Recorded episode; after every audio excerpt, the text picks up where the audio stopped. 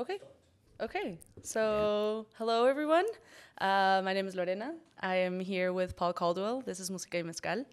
Uh, and I'm very excited. Very excited for this episode. I'm really, really happy you you're here. Uh, we're going to talk about your music and your musical career. Um, starting off with a, a nice cheers Yes, here. Yeah. Um, and I will also give you a little bit of uh, Siete Misterios. this was uh, what I'm looking forward to most. Yeah. um, so something you should also know.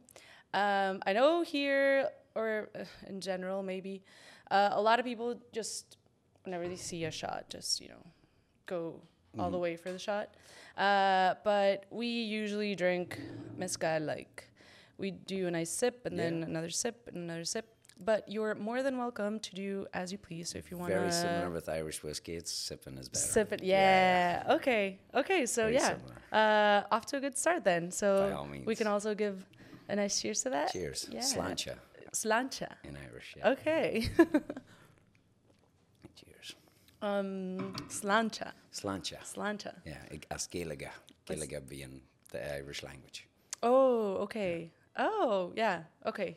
Um, well, so first, I would like to uh, congratulate you on your new release. Yeah, thank you very uh, much. Love Remains. Yes. Um, can you tell me a little bit about that song, and then we can start going into other. Yeah, so Love Remains is is basically um, a massive kind of change in, in what the, the my earlier stuff was, Mm-hmm. and it was one of my more happier songs, I guess. And it was one I was sitting on because I had a plan for the last couple, Mm-hmm. and I wanted this to be a more expre- like a, a better expression of love, Mm-hmm. and in a, a duality of, of love for everything that needs to be and a love for yourself that needs to be as well. Okay. So I always wanted this song to have that reflection on, on both yourself and everything to do with anyone else that m- may come into the contact of your love or love with anyone else. oh, okay. Um, so a little bit more about like uh, uh, the concept of love, like in general, like like what it's uh, supposed to be under your uh, perspective, uh, and what it's supposed to feel like, and um, Yeah, and its purpose. Yeah, and, And- its purpose. Yeah. and and your need to to take it on, being like, I don't know. The the saying that kept going around in my head was, um, "You have to love yourself before you can love anyone else," yeah. and that kind of thing, where you have to have the self acceptance of you before you can become anything with anyone else. Yeah, I totally agree. Um, which is harder than it might, uh, than one might think, because it's not the same being maybe a selfish person Oh no! uh, and thinking you actually love yourself, uh, but you don't like. You're just sorry. Um, so yeah, this is Sam, uh, Samuela, and she is one of our uh, main characters in this podcast. So if you feel uncomfortable, just you know you can no, not at all. It's all good. um, so sorry, I lost my train of thought. Um, yeah. So well, anyway. Um, so this song, once you uh, released it, you released it last week. Uh, yeah, it- last yeah. Wednesday, May third. Yeah, May 3rd Um, and how's it been? Uh, what, what what have you been feeling now that it's been like now that it's out there? it won a massive sense of relief Okay. because every every time I sit on a song or I sit on a, a project for a long time, Mm-hmm. it just feels like like you just want to go, oh yeah, finally it's out, and then it can grow some legs and do whatever it can do. Mm-hmm. But holding on to something uh, for me is probably the most difficult thing. Because I'm just like waiting for something, and then I'm changing mixes, and it's in my head going, maybe I should have did this, maybe I should have did that, maybe that lyric needs to be changed. But I just want it to be out there at some point. Yeah. So you so you can stop like Yeah, picking on- exactly. Stop the self torture of constant need to change something, or this could have been better, that could have been better. But really, it's just a cap, uh, uh, way of capturing a performance or a moment at that time in the studio. yeah. and it was it was one of those things with that song. But everything. I recorded it around the same time as the last couple of uh, tracks on my last album, mm-hmm. uh, Headlines, but I held on to it until that time of Headlines was done, and I needed a, a perfect way to change. It's also different. Like, well, you, and you said it yourself. Uh, it has a different style. Uh, uses use a synth for. Uh, this- Yeah. so it has a um, a lot more, 80s. Very 80s Yeah. inspired. Yeah, huge. I was born in 89, so I got that little thing to hold on to. Yeah, that that one year. Yeah, exactly. The, It it's was a like right year. at the cut. Yeah. But enough, enough of a year for you to go like, I can use this bit. exactly. Okay. But um, I'm inspired by that sound, and uh, I was listening to a lot of music around that time, Mm-hmm. and working with uh, Jeff Zip, the producer, For the, yeah, for your last uh, album or for th- for this as well. Oh, okay. Yeah, yeah. He he helped me throughout throughout everything. Like, and um, Jeff and I have a really really good relationship with when it comes to music. Mm-hmm. Like, he gives me all the ideas, and I'd, he'd also tell me if they're a little bit silly or whatever. Okay. I don't know if that'll work, but I was like, can we try it anyway just to see? I just need to really know it really is silly or not. Yeah. Exactly. Some of those things. And then um, he gave me a lot of, uh, uh, with this song, I wrote it, probably wrote the start of it years ago and then finished it another time. Okay. Um, in the midst of writing headlines, I, I finished it and, and had the last verse and a couple of different things in there. Um, but he was asking me what he wanted to be. Do you want it to be part of the album? Do you want it to be this? And I was thinking, no, no, this this needs to be uh its own entity, okay. or or the completely start of a new, a chapter in my life. Okay. Because it was a very happy song for me. Okay. Um. So th- that was why you decided to like separate it from uh its sisters. basically yeah yeah from from its whole last album from from the whole thing because that in itself was a uh, headlines was like a concept for Yeah. me and the more i got into that the more i got into a certain arc of where i wanted it to go Mm-hmm. and this one i couldn't jam in there without it being uncomfortable Okay. so i was like no we'll just wait and, and do its own thing or, or Okay. let it do its own thing yeah, yeah, yeah. yeah And now that it's out, do you um do you still have these thoughts of like I should have I should have changed it or I should have moved this or or is it just like you know what it's out Yeah. and I'm free? it's out there's not much touching up i can do other than the live performance Oh, okay. So if there's anything I want to touch up, then I focus in on the live performance Okay. at this stage. But the recording itself, it, once it's out, it's it's, It's out there. and it's no regrets. yeah yeah exactly. There's no point. Yeah. There's okay. no point in looking back at it. Um, and have you played it uh, now that it's uh, out? Yeah, for sure. Um, last Wednesday on its on the launch, Okay. uh, we for the first time I've uh, when I launched a a new track, a new single or an album, on the exact day that it came out, I played it, played a show in uh, the Painted Ship over on West Broadway there. Oh, okay. And um, normally I like wait for a week or two weeks or a month before having a show after a release because it's a busy period of time. But this time I kind of tried to line everything up and everything lined up really well. And we played it live that night. oh. And it was it was a great experience. It went down great. And did you well. change anything? Oh, I don't know. In my head, it might have been a bit slower, but it was probably more on the exact time Yeah, yeah, because the guys I play with are always pretty exact. Um, I don't think it, I strayed too far from from its uh, original kind of work, Okay. but there most likely was a little bit or a pronunciation difference or, or any any sort of thing like that. Okay. Um, and uh, going now back to your uh, 2018 album, or no, first I'm going to ask you about your 2017 album. So we have your um, all of your albums on Spotify, which you guys should definitely check out. Um, uh, and you have your first album from in 2017. Um, have you had these uh, differences in how you write music uh, from back then to till now? Because I, I, I read a little bit about your like writing process, uh, and so you mentioned you said something about you had this like idea of what you wanted to write about, and you already had the like the beat in your head, uh, and you just needed to like you know put pen and, and paper and start writing about it. But you already had the like the the the lyr- not uh, sorry the the music. The music and the melody sometimes, The melody, yeah. sometimes the rhythm, sometimes just the idea of like if I'm playing something on a guitar and I'm like, these chords are nice. Let Mm-hmm. me try and write something for it. Or sometimes I just sit down and write and then put music to it.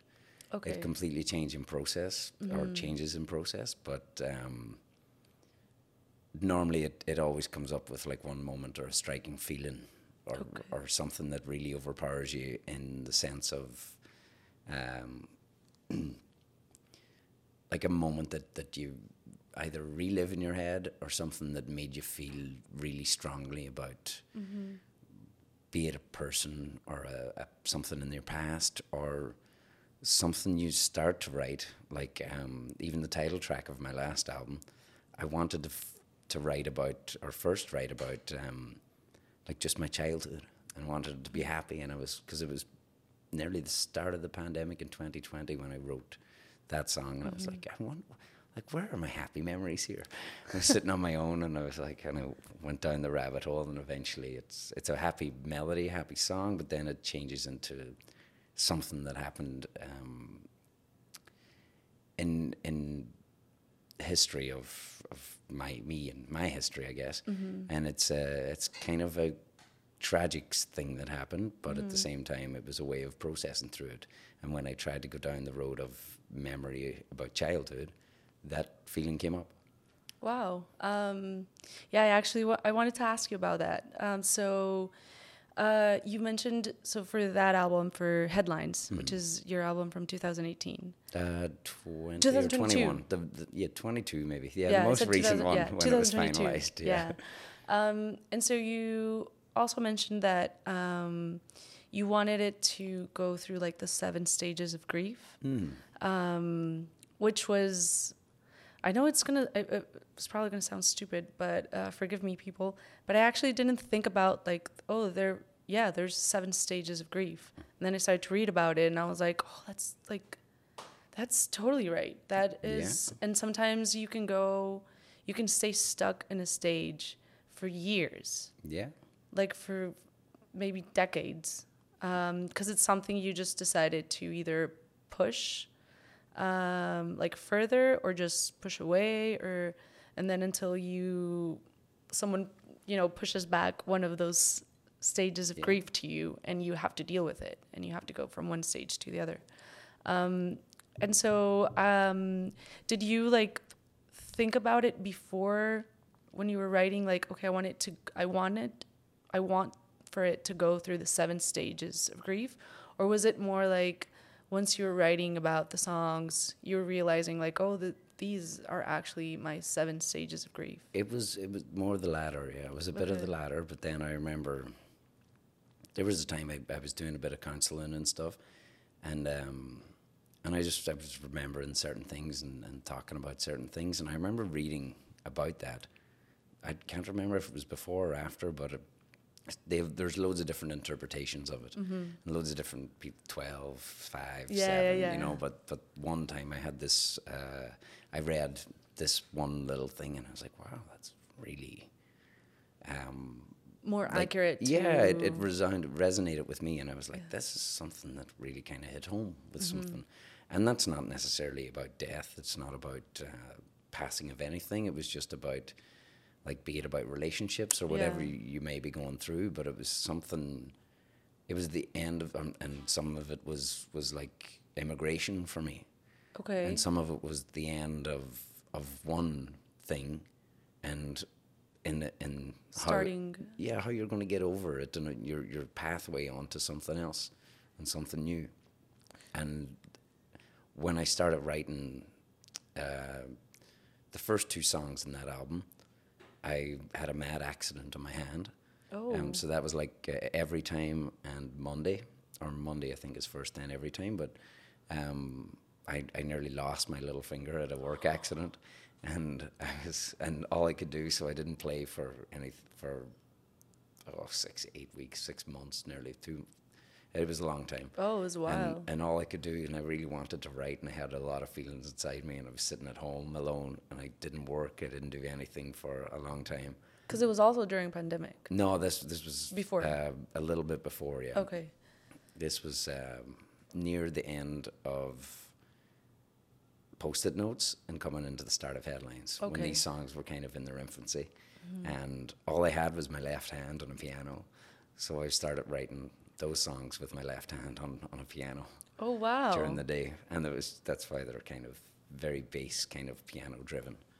Well, sometimes, um, okay, that that um, that makes sense, I guess, uh, when you listen to it or you listen to them. Um, but even though they're basic, sometimes, or if, as you mentioned, they're they might be basic. to me, they're it's basic, like, yeah. but it's. Um, I guess sometimes there is still a way to feel the complex complexity behind it, like the fact that you're telling me now that you couldn't use your hand. Um, I don't know. Maybe there's something about the feeling you project during, like when you play it, that people can perceive it, and um, so to me, it doesn't sound like basic. I'm No, also I'm not a musician, so anything like that's musical, it just it's for me, it's just like mind blowingly complex. And sometimes the more simple or sim- the more musically simple things can be, the more room you have to, to talk and speak and hit people with your lyrics. Or Yeah, hit- or hit people with what the story is about. Yeah, So, like, I don't know, like, what's the saying? It's like two chords or three chords in the truth. And, and sometimes that works yeah. in a, in a great factor. So it holds true for your for these songs that you were doing that you were writing during that time. Yeah, for sure. And nearly sometimes the seven stages of grief was like a progression of me at a very low point. Mm-hmm. and then sometimes you go high, and then you go very low again, and then you're you're back to hopefully being happy, Yeah. or wherever you are, or maybe Yeah. Or yeah, I guess um, dealing with the fact that you, I don't know, I don't even know how to put it into words. Um, but yeah, I guess grief is very difficult to like process and to carry with, and because even though you might say like, oh, I just, I finally, you know, let it go. It's it's not like the memory exactly of it disappears. Like it's still there, and when you think about whatever it is that caused you that um, grief, like you can still feel it, but I guess it's um, maybe more of a like you can appreciate it. Yeah, but it's also not- just a not- process. Yeah. It's just how to how to fully process it. Yeah. And and it might be your way of moving past it. It could be your way of moving through it Yeah. or, or going around it. but but sometimes you have to process it and I had the time on my hands on my hand Yeah. at that time to go through some stuff that I was dealing with, I guess. And then Yeah. um yeah, then I had to I, I had the time to think about a lot of it and tried to write with my left hand and, Yeah. and everything like that. I'm right handed but I was trying to use a pen with my left hand but gave up halfway through and, and did the one handed typing as usual. But some well, of those yeah. things. the- Blessed is the technology that gave us the ability to just like. I'm not gonna use my right. I can't use my right.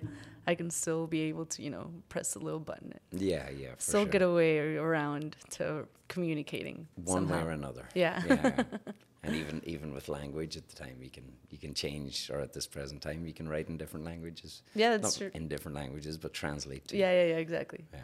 Um, and so uh, I also, uh, when I was reading actually what um, uh, this album from 2022, um, I wanted to say 2018 again.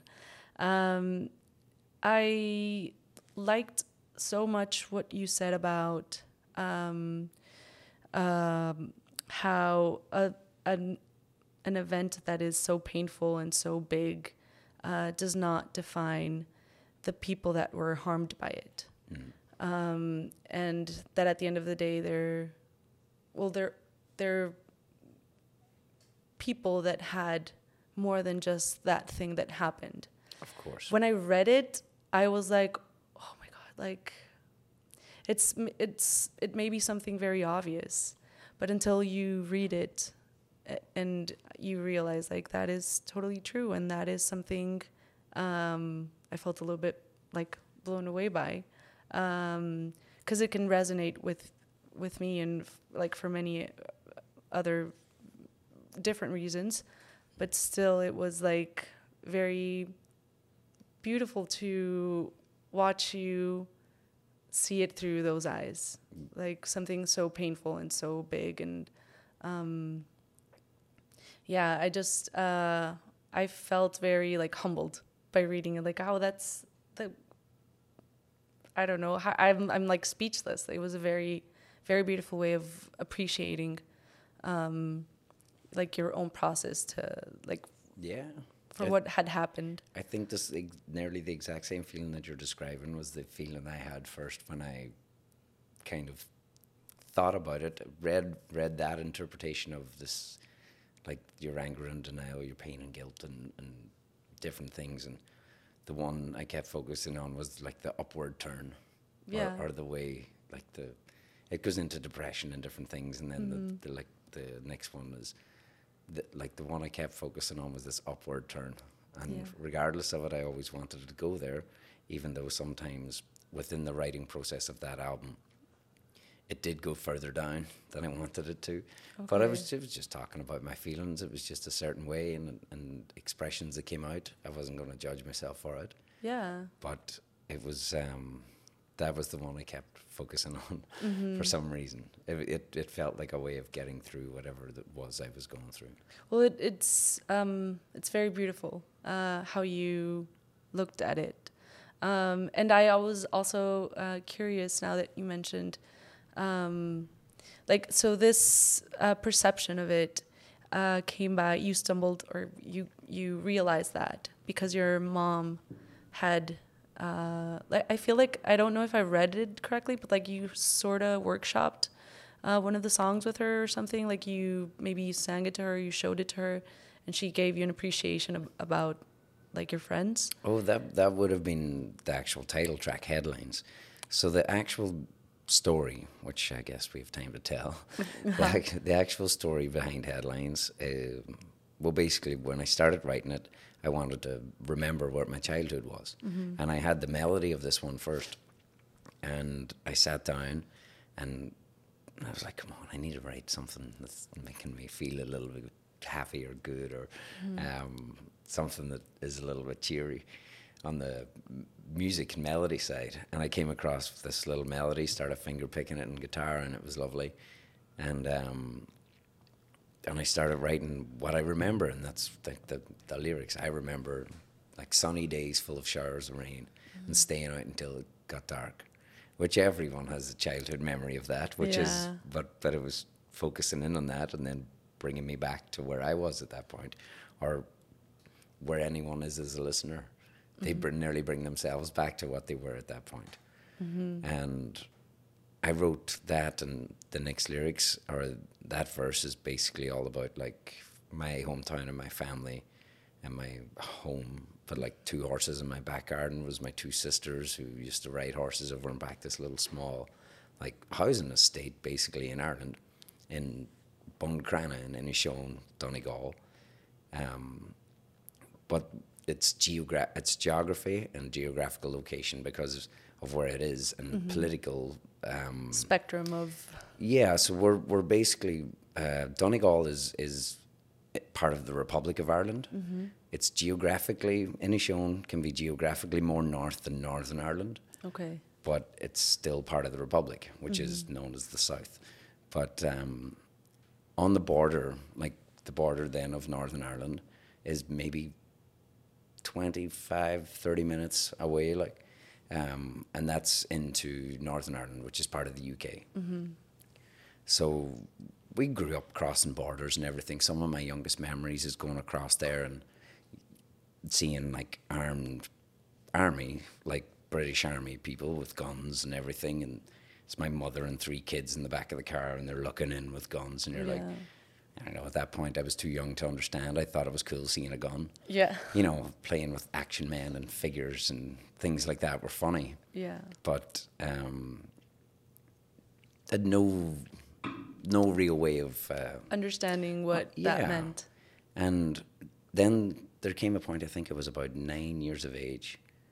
Um, a lot of a lot of uh, students from Spain Mm-hmm. used to come to my hometown to learn English. English. Yeah, like English immersion basically Mm-hmm. in that part of Ireland.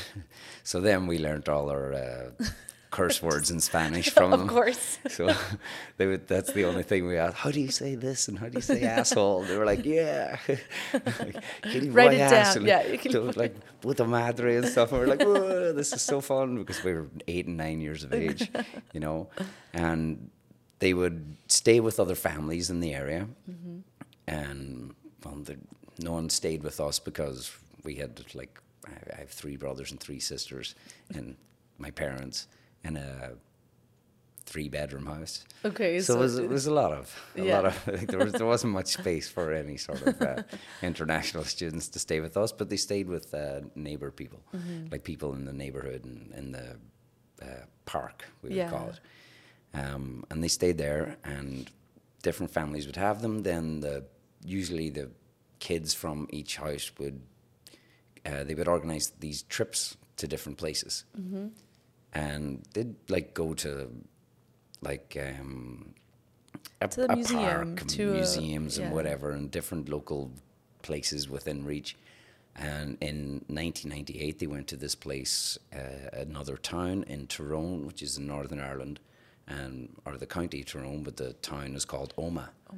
And on the day they were there, um, there was a, a bombing. So the IRA had a bombing there, and or they did some sort of bombing. There was mad miscommunication with like tip-offs and everything, and um, basically instead of being instead of the whole crowds of that area being put away from it, they were put right toward it. So there was kids of all ages and everyone that were there, and, and the bomb went off, and a lot of lot of people died, a lot of young people died. Like, and it was it was one of the most tragic events of my childhood, and I think one of the one of the biggest casualties of um, the Troubles, which is basically the fighting in Northern Ireland, and I, I'm pretty sure it's one of the biggest like casualty things of that whole time. Um, but I was I was nine years of age then. We dealt with it like every all the families went through it, everything. But at now, like when I look back at it, I'm like I, I didn't understand a thing. Yeah. I didn't know what it was like to feel that. I don't know what it was like to be that age to understand it. I didn't know what it was like to lose a loved one. You know, I didn't know what it was like to lose a family member or anything like that. And when I went into writing headlines, I had, all of a sudden I stumbled upon that memory. And and all of the feelings came up. And I was just like, wow. And and a lot of it was like forgiving myself about um, you were young that you didn't really understand it then. Yeah. But looking back at it now as as an older person, you're just like, oh, shit, there was a lot of crap at that time Yeah. that we kind of everyone dealt with it as a community and it was okay. But that's what that song uh, resembles for me. Um, it didn't really like affect me. I didn't want to use it for anything. It was just what came out of me at the time. I didn't want to use it for personal gain or anything like that. I wrote it. I was afraid to release it. I was afraid to do anything with it. Um, and the first thing I did, I think I, I sent it to my mum and my mother. I was like, "Hey, she she's a, she writes poetry. She's a writer as well." And um, I was like, "Here, can you tell me about this? And what do you think of it?" And I also sent it to my older brother, who's a little bit older than me, and he was all friends with our friends who died at that time. And um, he was telling me about this, and yeah, it brought back this feeling, and this brought back that feeling. Before I ever recorded it, just wrote it to him basically. Okay. And I, I think then after it, I made a recording of it. After he says, "Ah, this is a bit this," and and then I sent it to the families of so the the two friends from my park who were um, uh, Oran and Sean, Sean McLaughlin and Oran Doherty. Um, I get that's probably the wrong way around, but I get names mixed up. um, Or in Sean. yeah, but Oran and Sean, um, and basically they were like we were out playing football with them the day before, and they all went on the trip and they came back, and um, it was one of those things. It was just like it, ha- it was there one day on a summer day, and then all of a sudden there was this thing, and I, I went into that memory in depth, and found out, or or found out what I thought at that time and what I held on to and different things, but I sent it to the families because I'm friends with the families. They all live like from here to Guilt and Co away. Oh. You know, it's like okay, that yeah, close. It's yeah. it's just around the corner basically. Like we all played around this park with football Yeah. nets and everything you can imagine. Like not everything, slides and a few swings. And football by football, you mean Soccer. football, football. Soccer, yeah, yeah. soccer was football. We s we say football as yeah, well. not not American Yeah. football. It doesn't count when you have to bring a person on the field to kick the ball.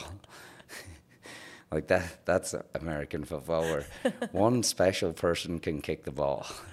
so that's not football. so I'm sorry for that if I've offended anybody, but that's my interpretation of it. I agree. Cheers. that. Yeah. Cheers.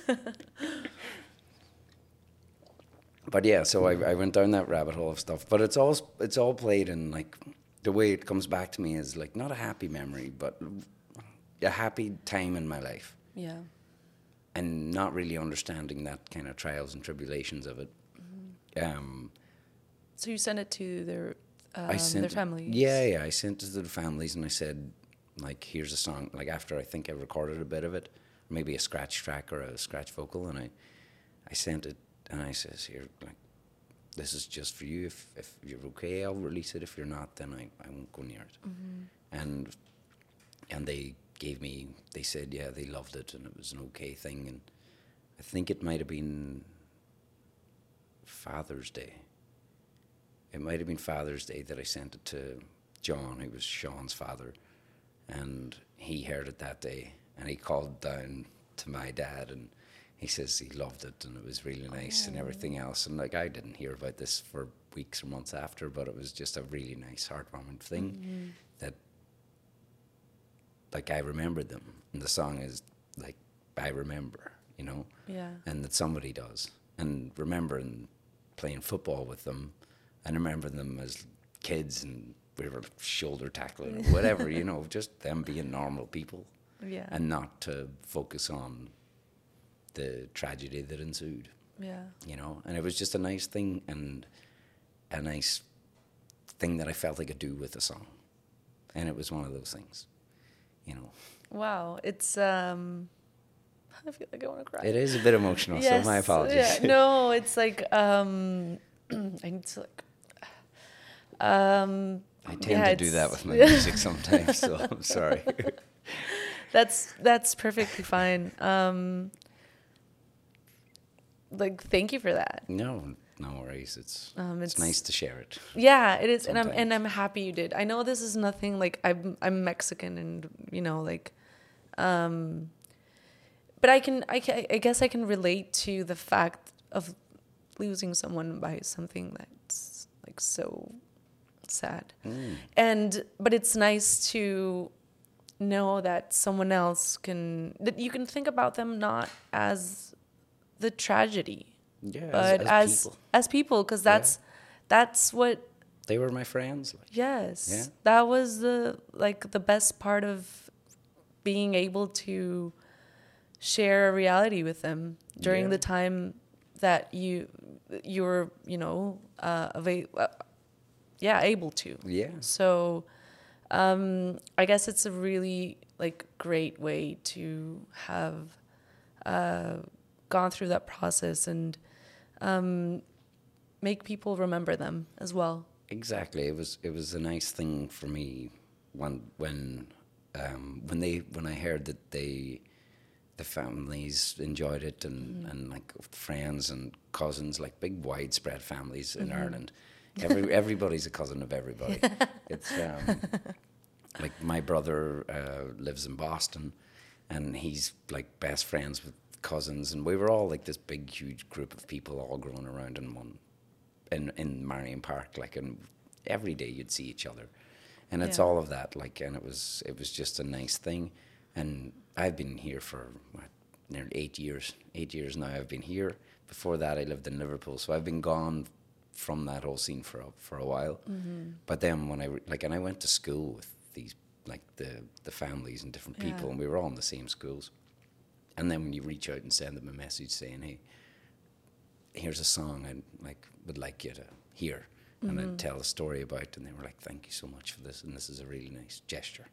Mm. And it just felt a nice thing to do, and, and something nice to do with music Yeah. instead of just being a being a thing. It's like a here's a song or a poem. It may be a poem. It's, it can be a poem as well. It, I think Yeah. that was nearly a poem before it was a song, but it was one of those things where both then I, I met the po- the poem with the with the song, Yeah.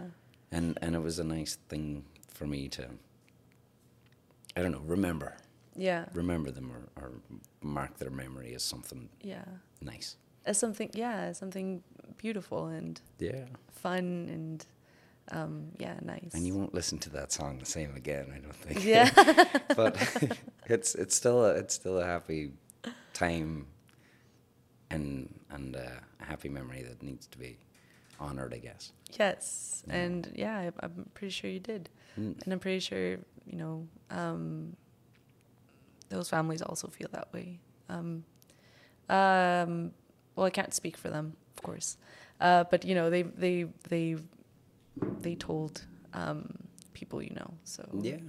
So And that, I guess that feels really like yeah, uh, rewarding in a way, and the last time I was home, I met both of the the fathers, okay, and um, I played a show. I played the song actually in front of both of them at different stages of, of different things. But Mhm. and yeah, as far as I know, they they really like it.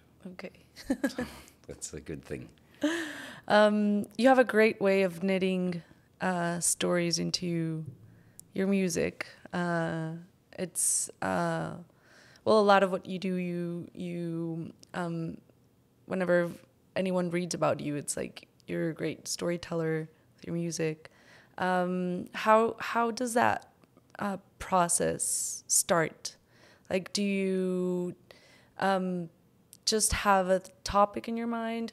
Does it? You mentioned like sometimes it just like you get this moment when you're you already have a melody and um, but is it like something that you have to do constantly because you constantly have a need of like I really need to tell a story No, some, or it's just like it just it's just the way it is whenever you want to create music. not necessarily. Sometimes I don't try. Sometimes I, not that I don't try, but sometimes like I don't go. Today I'm gonna write a song. Okay. Like some, I go like weeks without even looking at it, without even like I lift a pen and try to write stuff all the time, but sometimes it, you don't. I don't really get into it. You don't do you don't have like a space like okay I want to have my own space so I can it's write about Vancouver. it. It's, more- hard to have a space, Yeah. but, um, but no, it, it, goes with it goes with the feeling. Like sometimes I'm really tired and I don't want to do anything. Other times I get super energetic and I want to, or like and I want to go out or do something fun. Mm. And then other times I'm kind of sitting bored and it's like "Ah, I don't even want to look at guitar right now. Mm-hmm. But then there becomes this kind of I don't know, it's nearly nearly a sorrow sometimes, sometimes a bit of sadness, but also if you feel something coming over you or you feel that little thing that grab a song or an idea that just comes to your head Mm-hmm. and you're like, oh, this one's actually, or a word that comes to you. Like I, I, I, um, I love like reading things, and I sometimes read them wrong because I think I, I may I was undiagnosed with like dyslexia or whatever. Mm-hmm. But sometimes I read the thing wrong, and I'm like, that didn't say that, and I read it back again. I'm like, oh no, the first way I read it was a way better way of fitting it Okay. so that I would get into like, um, I was like, oh, that that sparked an interest, and and reading it wrong meant something more to me than what it actually was spelt out to be right. Mm-hmm. Maybe I don't know if it goes back to to whatever sort of way we speak uh, where I'm from. Mm-hmm. like and and a lot of it is influenced from Gaelic from the Irish language, where like things are said in different ways and contexts are different. Similar, I'm sure, to, to Spanish language where verbs are at different places and, and whatnot. Yeah, yeah, yeah, I don't know the actual terms of it, but um, I read things wrong sometimes, and that would spark an interest or make me remember a feeling, or even talking to people people who uh, English isn't their first language, Oh, okay. and and sometimes I'm like, oh, that was said wrong, but that was way better. Okay. That, yeah. that okay. described it perfectly well, and and that kind of uh, inspires me into something. Okay. But that's that's just sometimes it's right, and other times it's just sitting down and having a quiet house and no one's around. Um, and then like maybe there's new strings in the guitar and it's sounding nice and I just strum like a chord that matches my feeling. And I'm like yeah or that's or same with the piano. And I, I play something that matches how I'm feeling at the time. I'm like okay that gets me into a resonance of something and then I start writing whatever comes to mind Okay. Um, and would you consider yourself more of a guitar player or of a key player? What did, what did you start Oh, playing I'm- first, or both? guitar i don't really play piano i can Okay. bluff i can bluff on a piano Okay. like i know i know a few chords Okay. but it takes me a minute to go oh what's that one again oh yeah that's it Okay. Okay. but no I, I use piano for writing because it's like in front of me and it's so like it comes back at you Like Like talkative. Guess, yeah, or like, yeah. but just a big resonant sound and sometimes i take the covers off so i can like you really hear all the strings hammers and everything but no i wouldn't be a wouldn't be a piano player at all Okay. with with guitar is is probably my main instrument um and and singing Yeah, well, Um, yeah. Um, which is also, I know some musicians are like, oh, you know, singers, you know, the voice isn't really an instrument, and um, and I know I'm not a musician, but I feel like it is. It like is for sure. right? Yeah. It is. Okay. It, ask ask a full time opera singer that Yeah, the voice isn't an instrument. Exactly. like every even even anyone who is nearly considered a bad singer, like not a bad singer, but like people who are like, oh, they're not a great singer, Yeah, but yeah, yeah. their songs are great. And you could talk about people like Bob Dylan with this, which everyone says, oh, he, he is a bad singer, but he's a great songwriter. But even so, his voice is an instrument Yes. and everything. It's just moving, moving sound with vibration, yeah, because it, and it wouldn't be. or moving air with vibration, Yeah, but yeah, yeah. sound as such. But whatever the scientific term may be. Um, and so, when did you start playing guitar? Were you and why? Like, did you do you have um, a lot of well in, in your family? You have your mom is uh, writes poetry, um, so I guess that does translate into your talent for writing and t- telling stories.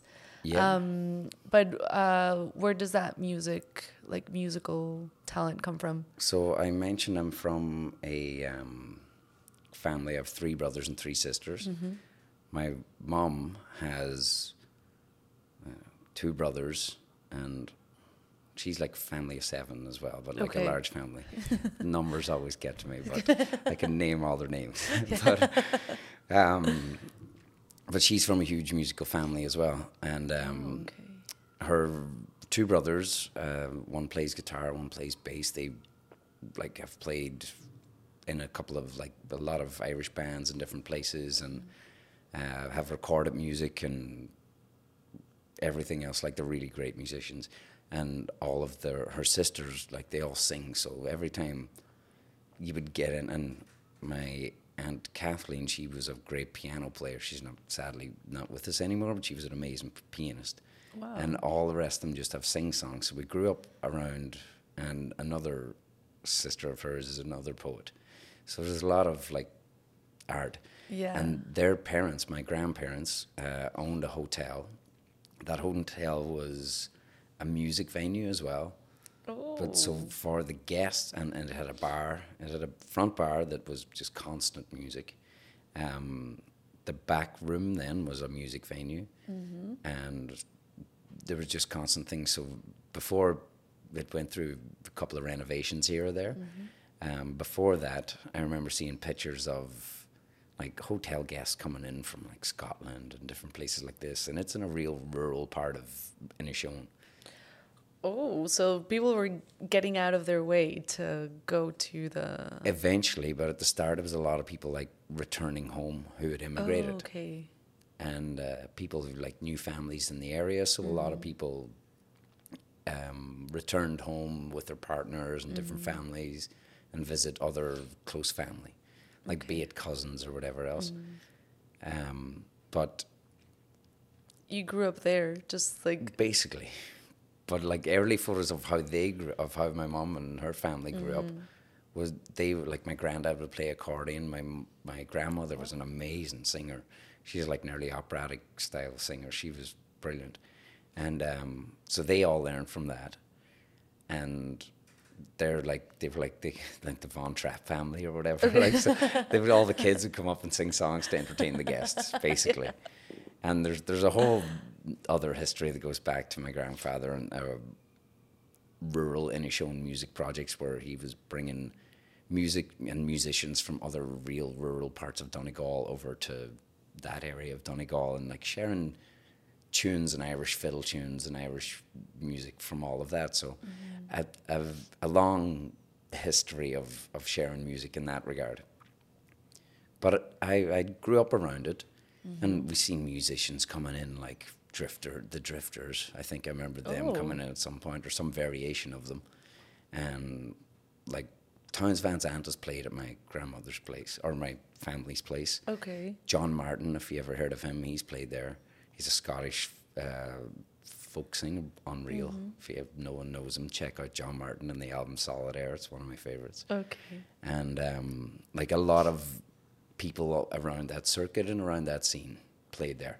Okay. Like a Tommy Emmanuel, I remember him playing there, and he's a unbelievable guitarist. Met him a good few times, and so we were always in and around that scene in that area. Wow.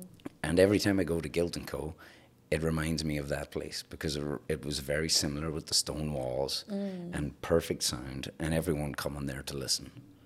And that was always a, like that's why I, why I love playing in Guilt and Co because it reminds me of that time and and that uh, place.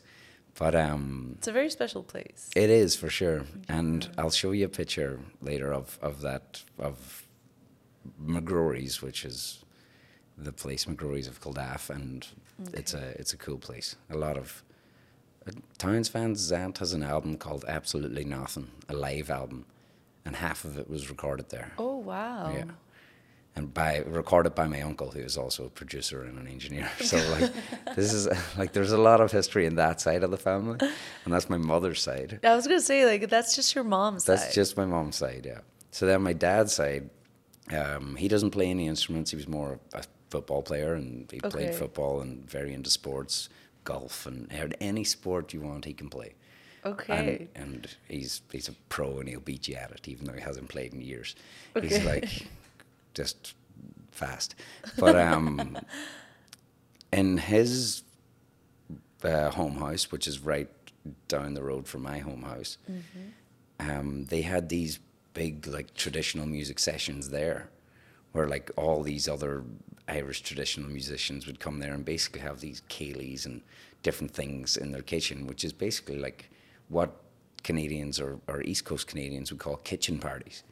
Oh, okay, so it's, okay, it's okay. basically just that, but like ceilidhs, but it's like just people come to the house and it's like music there for three days. Oh, it's okay. like, or, or whatever. It's just a big, big session. And there's no like proper radios or stereos or Bluetooth. It was just instruments and singing. Excuse me. So um, he grew up around that.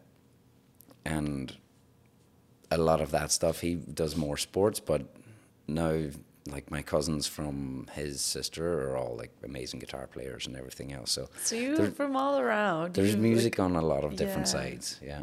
and what about your brothers and sisters? Do Um, of course. they they all They all sing. Um, my two brothers, one plays, one's a really good drummer, and the other's great bass player. Both of them sing, and I play guitar and sing. And then my sisters, or another brother in Boston, he doesn't play any instruments, or he, he was trying to play guitar at one point, but he sings and knows every single song and every single lyric and every single thing under the sun. Um, and then my sisters all sing and everything. Like, so Wow. they, they're, it's, How was it to grow with like so much talent around you? it's, it's not necessarily like talent. It was just a normal thing to do. Was Yeah, to okay. everyone get around and we all sing songs in the car. That makes like sense. where we lived was Buncrana and where my mother's house was was Culdaff. Maybe a half an hour, forty five minute drive. You'd but all go, like- through very, very hard country roads. As you can imagine, like they're not highways, they're like this thin country roads Yeah. like very dangerous so and very dark um, so my mum's way of keeping us all calm in the back was like putting on a, a like queen that was one of my favorite band like she'd put on queen and we'd all sing bohemian rhapsody on the way down like, and we'd all like there's even though like there might have been the whole lot of us in the car like like five in the back and one in the front two in the front or whatever you know? It was just that kind of thing. Um, Donegal's a very rural place, and there's not a lot of houses you can see in between those distances until you get closer to each town. Okay. But um, So there's a lot of time to like yeah, you can't really get distracted by anything but the countryside. yeah, So exactly. So there's a lot of time to actually be creative. Yeah, well, not even creative. We were just singing along with the radio Yeah. and singing along with the tape that was in at that Yeah, time. okay. You know. How, how my sisters like sometimes it'd be like Shania Twain and they'd all sing that and sometimes it would be like ABBA and it would be Queen or Garth Brooks or some other stuff. We just just ran whatever tapes we had to put it, cassettes Yeah. to put in the to put in the uh, in the car. But that was growing up around music. Sorry for the very long-winded answer, but No, it's fine. That's that's what that's what this is for. That's what this like this this format. That's the beauty of it. it's a it's a long-winded answer, but there's a lot of info in there. So I didn't play guitar until I was 19. Oh, so it was just like I didn't. you know sing here and there without really thinking about music as Yeah. something you wanted to do. exactly. This was like childhood stuff. Yeah. growing up around it. Um, I think when I became a teenager, like I was working a lot. I worked at loads of different things when I was a kid. I, was, I worked at a, I was a milkman. I worked with milk Oh. boy, I guess. I worked on a milk run, delivering milk to people. Uh-huh. I worked at a place fitting tires and cars. I like I was just interested in doing things with my hands. Um, where else did I work? I worked at different sorts of fruit. I remember being up at a fruit um, vendor place where like they would deliver fruit. I would just be around. It wasn't necessarily getting paid that much, but it would have been like this is just something to do. Yeah, because there's not much to do in a small town. Um, delivering fruit, and then I what else did I do? Eventually, then I started like getting into plumbing, which is what I do now as a Mm-hmm. profession. Uh-huh. I get into well gas fitting, which was also part of the milk stuff, and there was a company who sold delivered gas and sold milk, Oh, And okay. and because they went to all the rural places in Ireland, so they had like people needed Access to all of the propane in rural parts yeah. and um, eventually got into like accept, or interested in like fitting gas and different things like that and i guess that took up a lot of most of my teenage years and i never really thought about playing music and everything until one of my my brother james is his name. He had a band that they used to play around bars. And i remember seeing like the gear and the instruments and the bass that he had and the guitar that he had. And i was like oh well, that kind of looks fun what's, this don't, What's tou- don't about? touch it i was like oh, okay like and then he was watch? Like, yeah, so then when he was away, I would pick it up and maybe like strum an E note and go, "Oh, that sounds like something," or listen to the Chili Peppers and Yeah. their their music collection. I started listening to James's music collection and my older brother Christy's music collection. I started getting into that, and that was like like Chili Peppers, Guns N' Roses, all of this kind of stuff. And I mm. I started listening to the guitar, and I, I think I remember Chili Peppers pretty sure it's like around the world or parallel universe, but like at the start of it is just like an open E on bass. Okay, And so you were like, I- hey. I, picked up the acoustic guitar and I went like dum, and I was like, look at that, there's something. I can play with the Red Hot Chili Peppers now. But just the first three Yeah. notes, and I was like, I know nothing else. But other than that, barely touched an instrument until I was uh, 19. and what happened? I was at a festival, Uh-huh. a festival called Oxegen in Ireland. It was like a really big festival. People were there, like Rage, Rage Against the Machine were there, like the Wow. Kooks, and all of like the big indie bands were coming up around that yeah. time. So I don't even know what year it was. I can't remember. Twenty.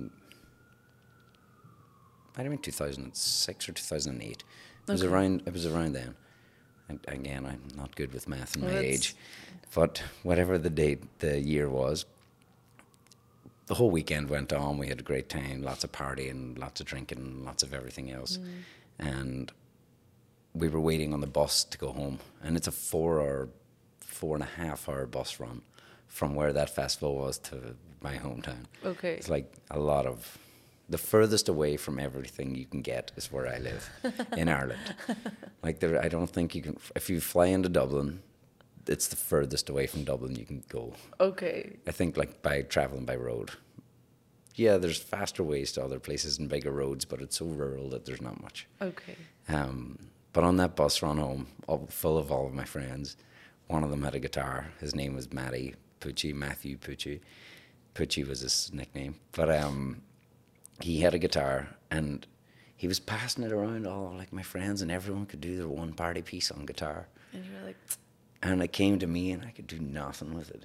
And I was like, oh, fuck. but I, could, I was singing all of the songs. I could sing every single song that everyone was singing. I was singing louder than everyone. He was like, he was like playing some blues and I was making up stuff ad lib on the, on the, like just making it up off the cuff. Pretty drunk on the way home and of course. and not drunk, but like tying over from the festival vibe. Yeah. And the guitar came to me, and I was like so annoyed and frustrated with myself that I play. couldn't just play one song. So I went home that day.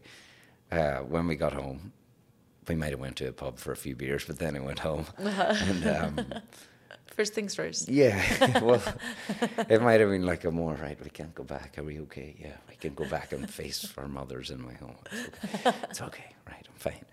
Not that bad. But um, went home. My brother had a guitar. My sister had a guitar. She didn't really play it a whole lot, but I was like, I'm taking this one. So I took this guitar. This is now my guitar. Yeah, and I set up uh, some my brother who was in a band, and they were like touring all over the local area oh wow. and like they were playing in bars all night every night and their band was called adrenaline and then i think they were called the butcher boys but they were like they were like a, a well-known band around the around the area Yeah. and Does he still play? Like, does he still? not as much no not as much anymore because like i guess he was probably mid-20s then Okay. now he's mid 30s, I'd say. Mid to late 30s. He'd probably hate me if he heard that, but yeah, mid to late 30s. He's like, shh.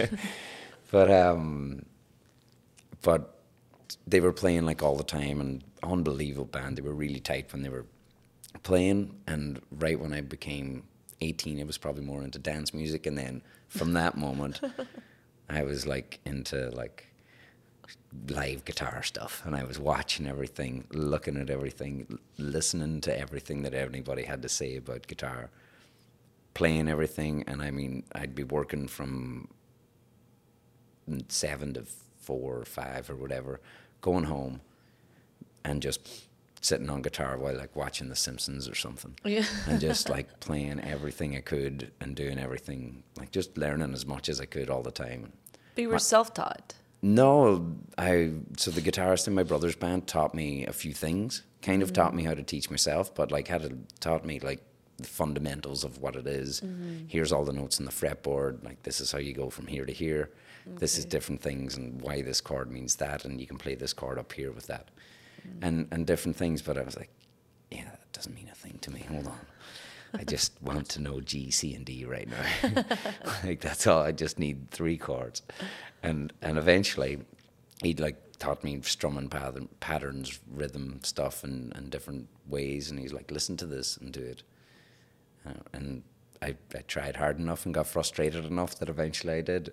Started playing at parties and just played around parties. And then I think the recession hit in 2000. Uh, I don't know. Well, that might have been 2008. 2008. Yeah. Yeah, I think the, the That was a world recession. yeah the global Yeah. recession of Uh-huh. 2008. Yeah. So all of us had like I think I was qualified in plumbing by that stage, and we all had qualifications and everything else. No, I wouldn't have been. It might have been 2009, so I had another year of it, still working.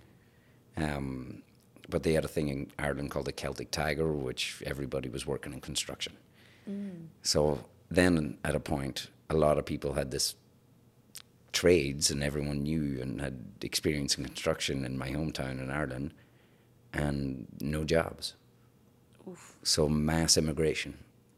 So everybody, everybody I knew, like left, Left. basically. Not everybody, but most, like everyone who was getting pretty fed up with stuff just just left Ireland at that point.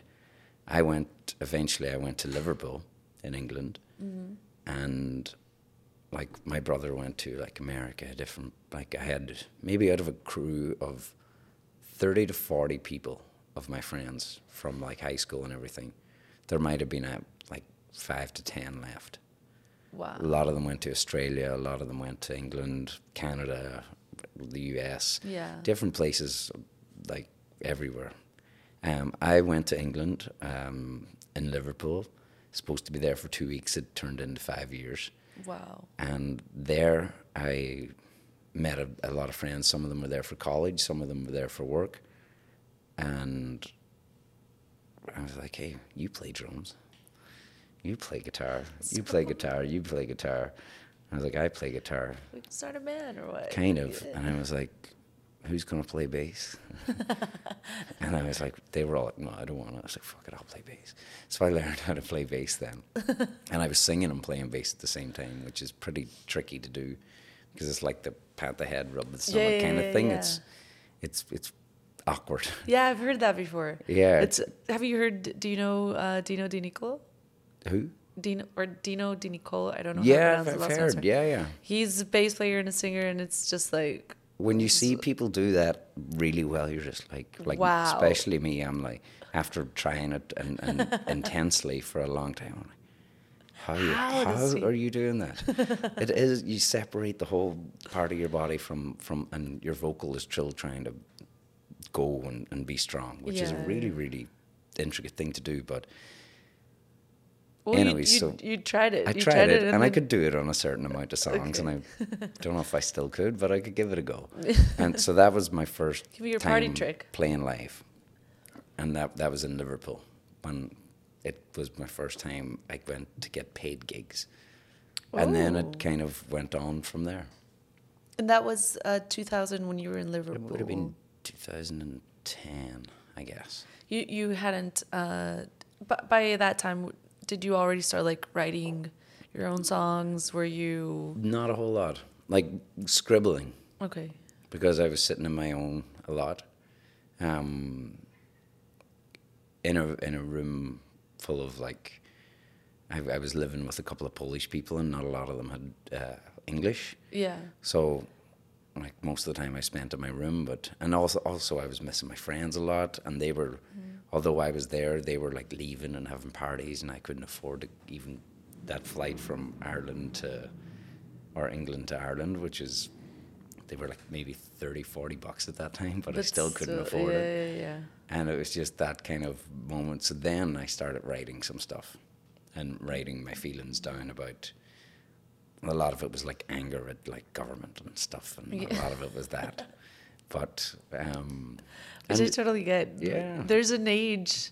I mean, it's not that it goes away with time. You just, uh, but there's a moment in your life, I guess, when you're just like, I, like I, I need to. I mean, I don't write music, but I there's a moment or a stage in your life where you have to express somehow that how you're angry with government and like structural problems that just don't go away, yeah, uh, and you're just mad and like Oh, you- yeah. definitely, especially that time and in where uh, everyone had gone society and- away. yeah. You were not at home.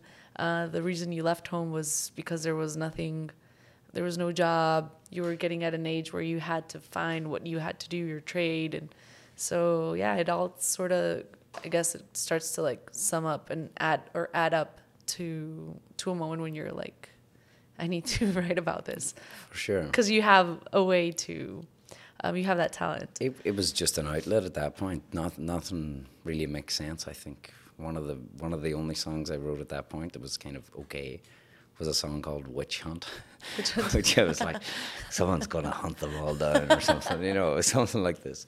But it was it was an anger at society and an anger. At, Do you ever go back to those like? I could probably remember it if I sat down long enough. Oh, could- really? Yeah, yeah.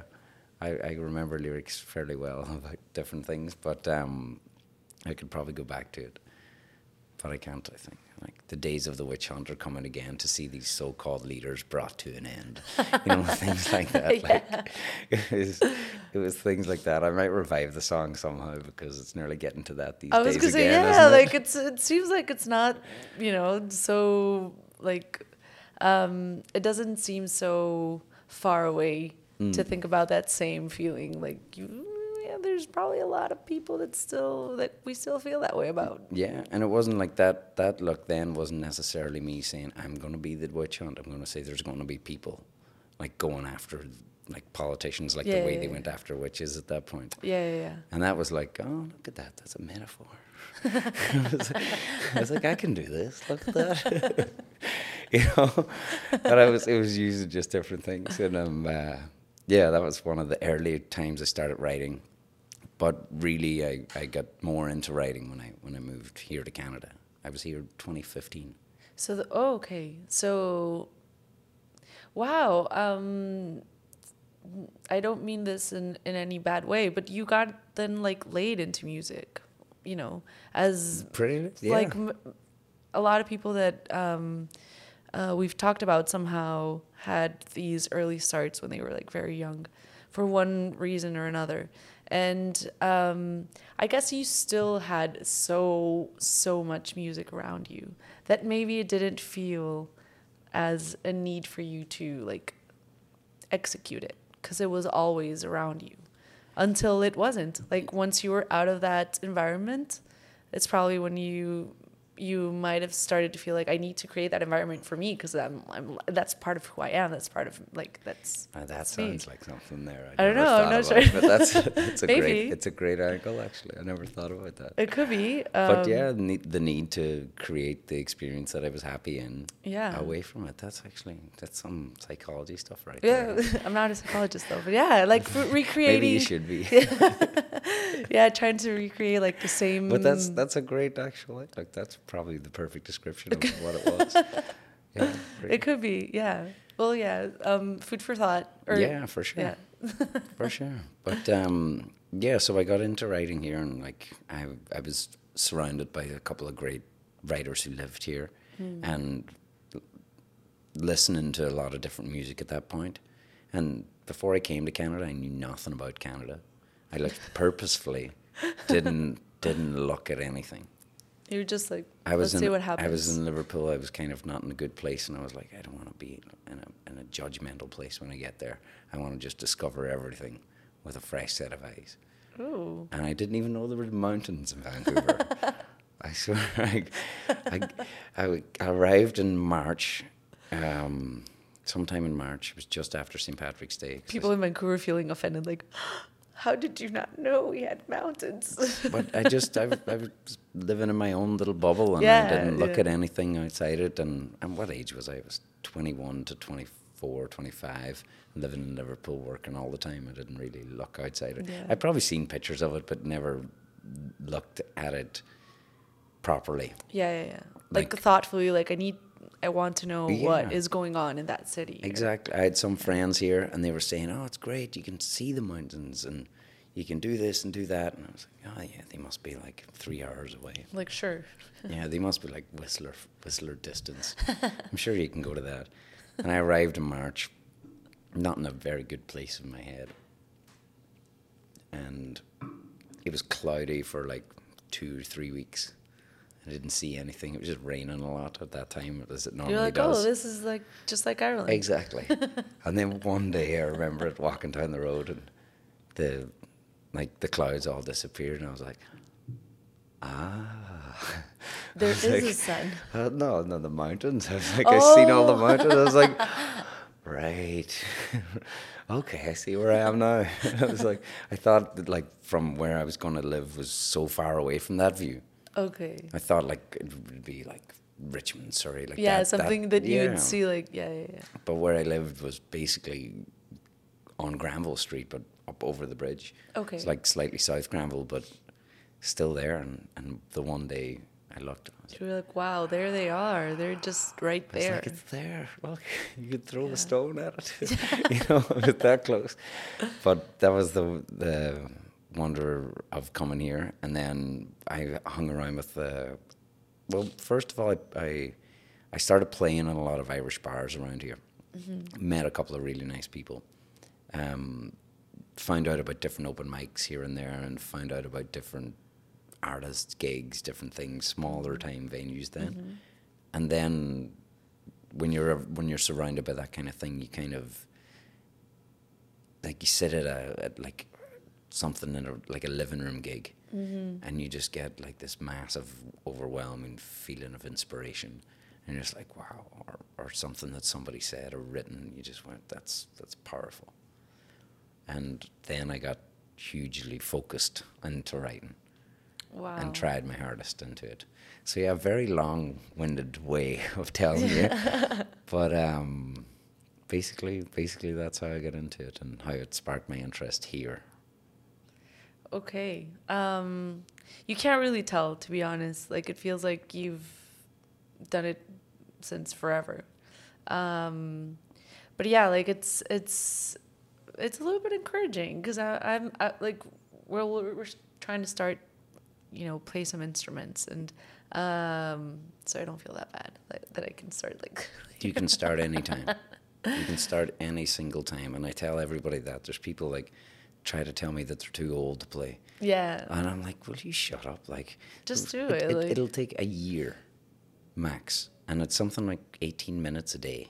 If you can do 18 minutes a day or something like that, I remember hearing Oh, some yeah, different yeah. things in different ways. But if you literally practice something for like, be it 10 to 20 minutes a day, You're gonna. Oh yeah, yeah. yeah. you'll you'll literally like that's that's less than like a Netflix episode.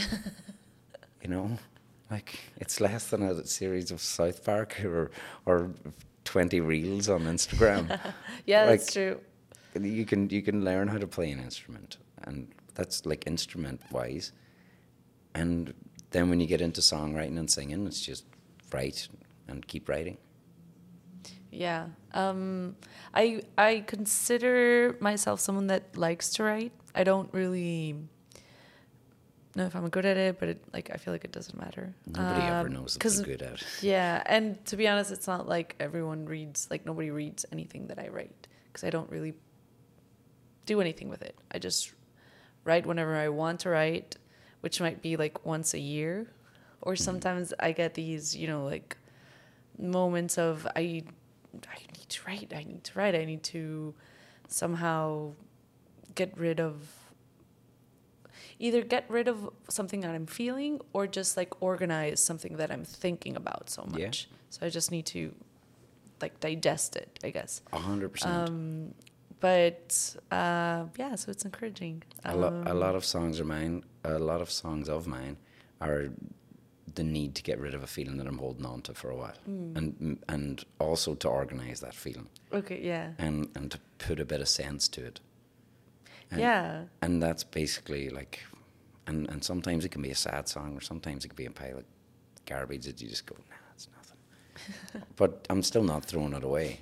I'm saving it, and then maybe a month or two later, I'll turn the page back and just read it and go, ooh, that's a nice line, mm, okay. and and I'll And then you develop line. it into something. Yeah, or, or it hits you in a different way because you read you reread it. Yeah, and and even though you're a bit happier now or sadder now than you were happier then or whatever way it works, the line will hit you in a different way. Mm-hmm. I've uh, I don't I think I talked about this in another episode. Um, I used to there was a moment in my life where I started to write a lot about my dreams. Like in general, I would wake up and try to have like lucid dreams, and I don't know, I got Yeah. into all that. So I started to write dreams, whatever it was that I dreamt. Uh, and I remember I would, oh, I, I did this, but uh, I actually wrote them down and I typed them in in a laptop. Um, and then that laptop got uh, like it broke or whatever, and then I it took years for me to actually go and you know fix it. Uh, but when I did, I forgot that whole like part of my life. Like I remember what I lived during that time, but I don't. I didn't remember I was into writing about like my dreams or Yeah. writing my dreams. Um, so when I found that folder and started to read, I was like, oh, I remember that dream. I actually remember. I remember that dream like, and I thought I had remembered it clearly and vividly, but now that I'm reading it, I would suddenly f- like feel again the same way that I felt in the dream and after I like the yeah after it like after like once I when I wrote it when I wrote it down and it was something like super cool and I wanted to replicate it uh, I sort of did and I started to write it down in a notebook and then I lost that notebook and but I feel like um, it is something uh, nice, like something cool to do, and it's something I admire in, in other people. So uh, every time I encounter musicians that are uh, like yourself, that are like storytellers, I I am I fixate so much on lyrics, and um, I sometimes I have like oh like this particular lyric hit home today in a different way that it hit, hit like five years ago that I first listened to it or whatever. Yeah. So um, I'm so happy your music is like in Spotify. I know Spotify is not the greatest to like pay artists. Oh, it's, it's not But, the greatest at all. um, it's it's great for access. It's great for listening. There's there's definitely it's it's great in a way to get people out there Mm-hmm. and like like I look through some things and there are people who listen to me in all parts of the world and I'm like wow that's mental. like I couldn't sell a CD to somebody or sell a like tape this to this. I, I get people messaging me from Germany and people buying CDs from Belgium from me and different places like that. Like, And you're like, are you what? yeah, pe- people like go through my website and talk to me and, and different things, and I'm just like, You deserve Like, it. you're from like Belgium? You're, Like- you're a really good musician. you're reaching out to me here. I'm like, like it's it's it's a it's a strange experience, all all the beautiful and and yeah. gratifying and it's it's it's everything like i got a lot of gratitude for it and everything else but it's it's just a nice experience to do that and it is definitely achievable in This time in age. yeah like, this kind of modern kind of way of, of streaming although it is not beneficial to to artists in a way that well it's beneficial in some ways but just not, really. enough. Not it doesn't not pay enough. you enough Yeah, not Yeah. enough. It not. It's not. Um, um, yeah, it's it, it's not enough. Like you guys deserve way more. Um, so yeah, maybe something needs to happen. I mean, another witch hunt. or- you never know you never know something like So, that yeah, yeah, yeah. something like that. Yeah, something along the lines of witch hunting to those big corporations. that- regulations yeah. that- pressure on politicians to actually do something about arts Yep. you know and, yeah because it's so important like the- it's especially when um, there's music that deals with things that have broken like the social fabric of uh, whether it's a small community or big communities when there's music that deals with it that talks about it that um, brings light to experiences that can actually make people that are not musicians be able to deal with shit. yeah So it's like it really is important. It's something so intangible but so important for so many people to have a way to to feel like to have something to resonate with because maybe I mi- might not be able to write a song um, like yours, but the fact that I can listen to one and then feel like, oh, that's a feeling that I've had, and it's so nice to feel not alone because there's someone else that has felt that way and sings about it. yeah So um, it is very important, and um, yeah, you guys deserve a lot more. it is and there are there are people here even though in vancouver that that are doing things about it uh, different political groups and different um, political parties, I think, and, Mm-hmm. and people. I'm fairly sure, yeah, local enough people, Mm-hmm. and they are supporting local arts and supporting local things and getting into like the political sphere where they are eventually pushing for that stuff Yeah. and it's it's always very I don't know for me I wish I was more vocal and and um, at least more persuasive or progressive in that point but I always feel like this touch of imposter syndrome because one I can't vote here yet because I'm not a citizen Okay. Yeah. and I'm and and I always feel this weird thing until I get to that point where I can go ah now I'm gonna start coming after you Yeah. now I can go now I can vote and now I can go and criticize and talk to you about something and, and push my point across and not push my point across but like say this is like you should support here you should support this you should we should support write about that maybe. but yeah potentially but sometimes Like the fact that you can't not because you can't vote doesn't mean you don't have a voice. oh yeah at the end of the day, it is your music, it is your art, and it it, Mm.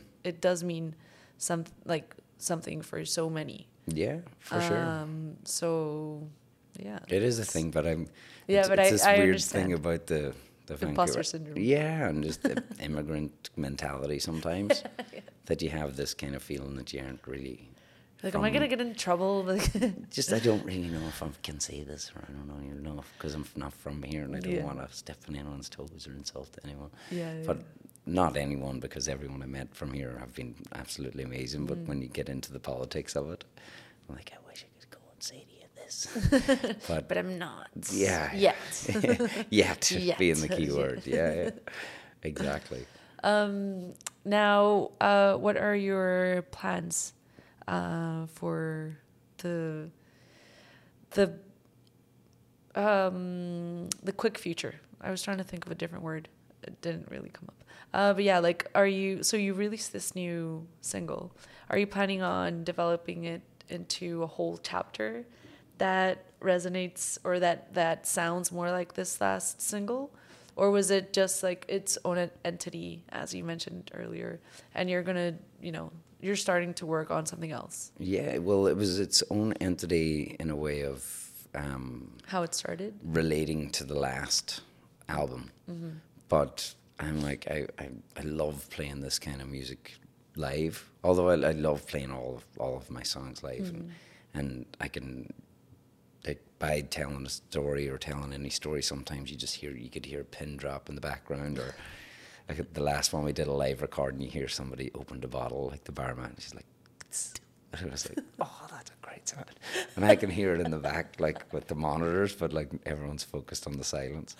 Um, but these songs and like Love Remains, Written All Over My Heart, those kind of things, they're more energetic, a lot um, more fun to play, and like vocally challenging for me, but I get a lot more fun out of them. Like Okay. living past hard memories are, are difficult to sing about sometimes, but happy and fun ones are are what I want to do. But the change of Love Remains, I wanted to um, go and go into that and explore that part a little bit more, okay where it's a bit more about fun things, happy things, and and beautiful things. Because Lord knows there's lots of misery around. So, so a little bit of fun is okay, but still mixed with my normal, general human experience yeah you know. But I think that that's my plan is to write as much as I can okay and hopefully come back with a big collection of new songs and see how it goes. I'm excited i'm excited Yeah. um well you have a fan here you have a mexican fan yeah. um, I really, I really hope um, people go right now uh, and listen to all of your songs. Um, we should, uh, you know, do your homework. Um, yeah, and uh, I'm really happy you decided to come here. no, thank you so much for I'm the really invite. happy. It's uh, it's been a pleasure and a, and a wonderful way to spend an evening. So thank you very much. Okay, So we can cheers. Oh no, give your uh, please give your all your uh, social media so people can actually. Oh, it's it's Paul Paul Caldwell Music on Instagram, basically. Um, Facebook was the same until they deleted a profile, but you can just add me as a friend with Paul Caldwell, and it'll be about the same. Um, but yeah, you'll find me on Instagram. I use that probably the most at Paul Caldwell Music. Website is paulcaldwellmusic.com. So it's it's it's pretty pretty easy to find, I guess. Any um, next uh, near future shows Um, coming up? The next full show like that is pretty sure it's July second in Guilt and Co. Mm. July second or third. I can't remember. I'll have to look it up, but it's second or third. You have it on your in your webpage. It will if be If not, there, it'll also be in uh, and Co's webpage. It will be on both Guilt and Co.'s Yeah. webpage, mine, Go on to paulcaldwellmusic.com. Um, July Yeah, second. July I was right 2nd. first. Perfect. Doubted myself, but yeah, July second. imposter syndrome. Yeah, Just you know, trying to. yeah. You well- don't remember enough, like. exactly. But yeah, we'll be there with the full band, and it will be a full late show, July second, and make sure to book the Monday off work. Cool. Yeah. Go somewhere and hang out afterwards, and it'll be fun. Yeah. so um, I'm really happy you came. Um, I really hope we can do this soon whenever you have any other new music coming up. Um, and yeah, make sure everyone to go and check his stuff out. Yeah. Cheers. Cheers, Thank people. you very Cheers, much. Cheers. Cheers.